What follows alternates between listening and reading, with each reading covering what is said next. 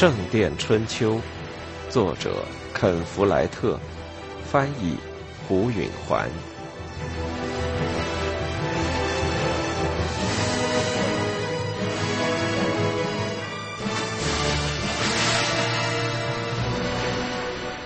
沃尔伦比戈德一行人还远在一英里以外，人们就隔着田野看见他们了。他们一共是三个人，在催马赶路。沃尔伦本人骑着一匹黑马走在前面，他的黑斗篷在身上飘扬。菲利普和修道院的高级修士在马厩外恭候他们。菲利普对于如何对待沃尔伦心中没底。沃尔伦上次明显的欺骗了他，没有告诉他主教已经去世。但真相大白之后，沃尔伦却丝毫没有羞愧的表示，倒让菲利普不知该和他怎么谈了。如今他还是不知道对他说什么才好，不过他知道抱怨话是毫无用处的。反正那件事已经让眼前的大火灾给压倒了，菲利普今后对沃尔伦倍加小心提防就是了。沃尔伦的坐骑是匹公马，虽说已经骑行走了好几英里，仍然一惊好动的。他骑着他走向马厩时，使劲往下拽着马头。菲利普大不以为然，一个教士没必要在马背上耀武扬威，大多数上帝的仆人都挑安静的坐骑。沃尔伦翻身下马，动作很潇洒。他把缰绳交给一个马夫，菲利普很正式的向他问候。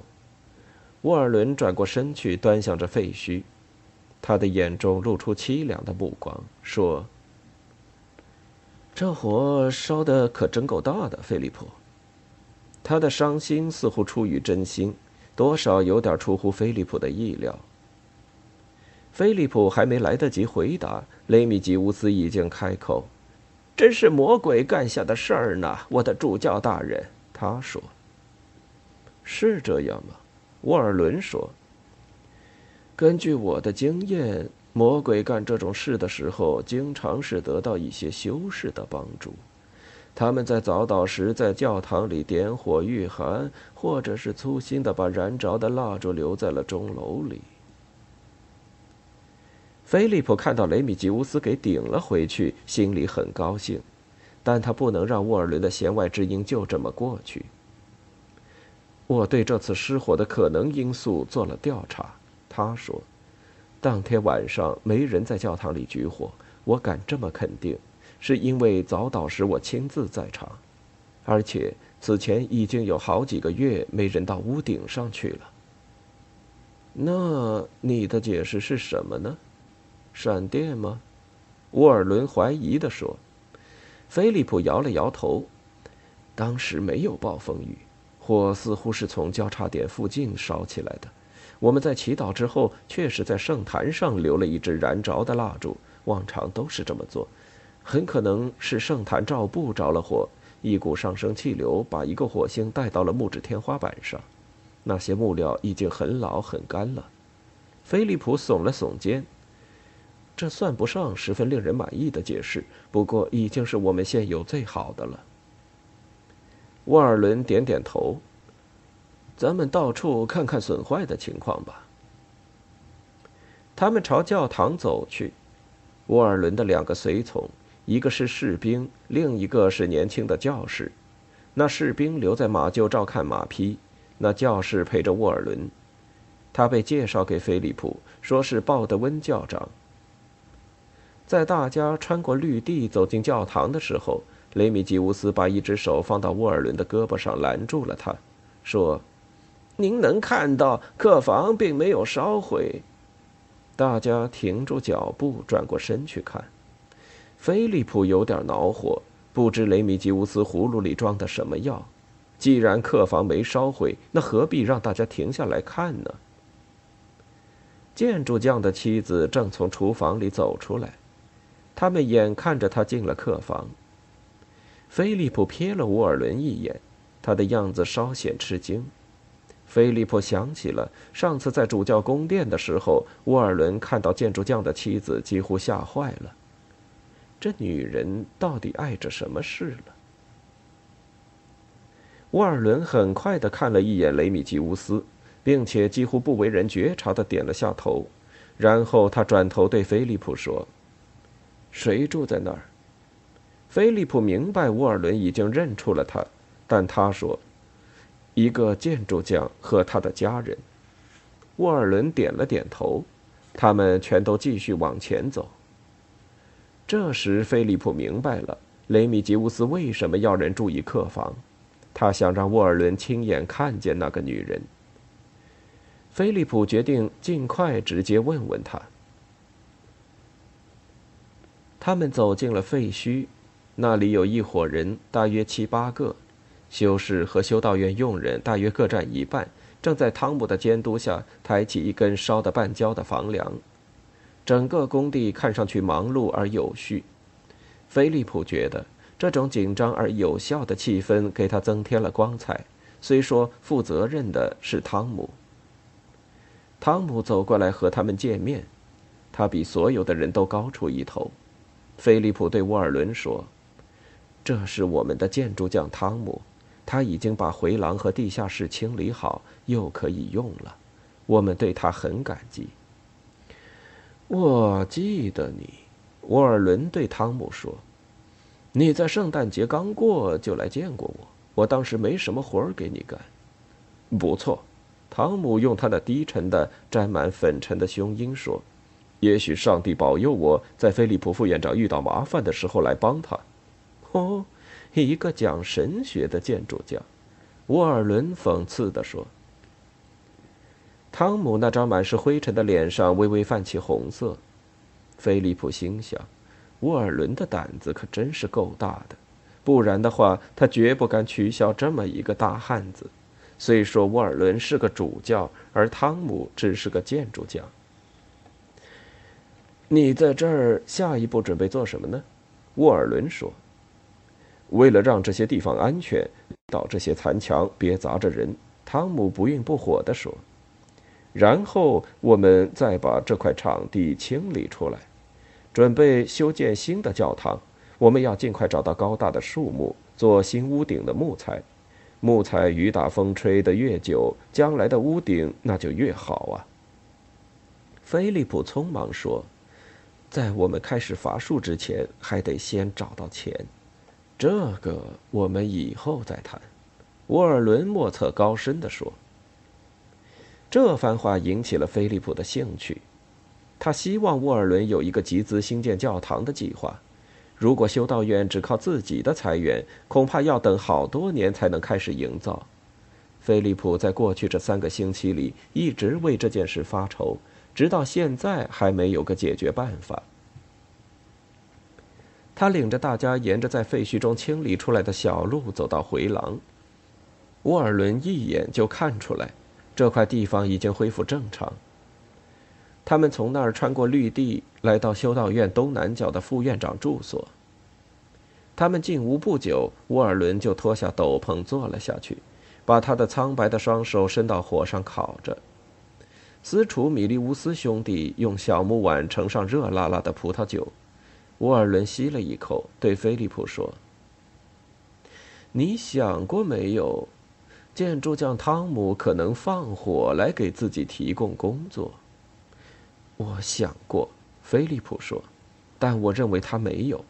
他要放火就得进教堂，而所有的门全都很牢靠的锁着。他可以在白天进去，藏在什么地方？那样的话，他放完火就出不来了。他摇着头说：“其实这并不是他肯定汤姆无辜的真正原因。反正我不相信他能做出这种事。他是个聪明人，呃，比你起初以为的还要聪明得多。但他并不狡猾。如果他有罪，我想我会在他脸上看出来。我曾经盯着他的眼睛，问他认为是怎么起火的。多少有点出乎菲利普的预料。”沃尔伦马上就同意了。我相信你是对的，他说。反正我看不出他会放火烧教堂，他不是那种人。我们可能永远也不会弄清楚是怎么起火的了，菲利普说。但我们应该正视集资修建教堂的问题。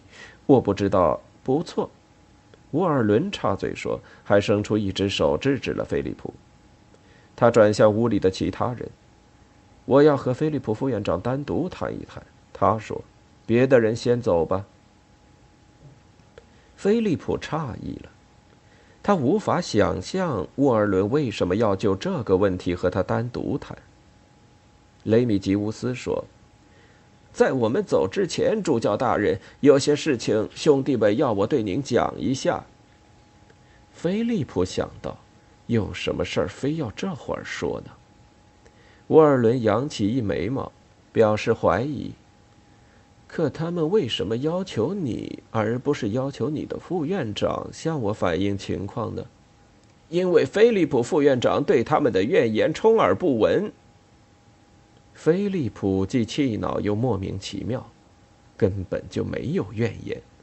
雷米吉乌斯不过是想在当选主教的面前制造一种让菲利普尴尬的场面。菲利普看到沃尔伦向他投来询问的目光。他耸耸肩，竭力做出无所谓的样子。我等不及要听听是什么怨言呢？他说：“请说吧，雷米吉乌斯兄弟。如果你确实认为情况很重要，足以引起主教重视的话。”雷米吉乌斯说：“有个女人住在修道院。”别再提这个了。”菲利普气恼地说：“她是那建筑匠的妻子，住在客房里。那是个女巫。”雷米吉乌斯说：“菲利普不明白雷米吉乌斯为什么要来这一手。雷米吉乌斯早就使过这招了，但并不灵。要害是要挑起争论，但副院长是权威，沃尔伦注定要支持菲利普的，除非每次雷米吉乌斯和他的上司意见相左，他都愿意给请来。”菲利普厌烦地说：“她不是女巫。”你盘问过那女人吗？雷米吉乌斯质问道。菲利普想起他曾经答应过要查问她，他还没有问。他去见过她丈夫，跟他讲过要她少出来活动，但他实际上并没有直接和那女人说过。这事不妥，让雷米吉乌斯得以赢了一分，但这还算不上一分。菲利普觉得有把握，沃尔伦不会因此就站到雷米吉乌斯一边。我还没询问过他，菲利普承认，但并没有他行巫的证据，而且他的全家是绝对诚实和信教的。她是个女巫和姘头，雷米吉乌斯义愤填膺地红着脸说：“什么？”菲利普勃然变色。她拼谁了？那建筑匠，他是她丈夫。你这蠢材！不，他不是她丈夫。雷米吉乌斯得意洋洋地说：“他们并没有结婚。”他们相识才一个月。菲利普大吃一惊，他从来没怀疑过这个。雷米吉乌斯把他彻底惊呆了。如果雷米吉乌斯说的是实情，那女人从理论上说就是个姘头。这种姘居通常没人去理睬，因为许多对男女并没有由教师主过婚。他们常常同居一段时间，甚至当生下第一个孩子之后才去履行这一手续。事实上，在这个国家的非常贫困或偏僻的地区，一对男女往往过上几十年的夫妻生活，生下了好几个孩子，直到他们孙子出生时，才请过路的教士为他们的婚姻进行神圣化的仪式，使那位教士着实吃惊。然而，在基督教世界的边缘，教区教士在贫苦的农民当中纵欲是一回事，在修道院的范围之内，一个重要的故宫做出同样的行为，那可就大不一样了。你怎么会认为他们没结婚呢？菲利普满腹狐疑地说。虽然他觉得雷米吉乌斯在沃尔伦面前提起这件事之前，一定已经核对过事实了。我发现两个孩子在打架。他们告诉我，他们不是兄弟，整个情况就引出来了。菲利普对汤姆大为失望，姘居是再普通不过的罪孽，但最为修饰不容，因为他们都是摒弃肉欲的。汤姆怎么会做出这种事来呢？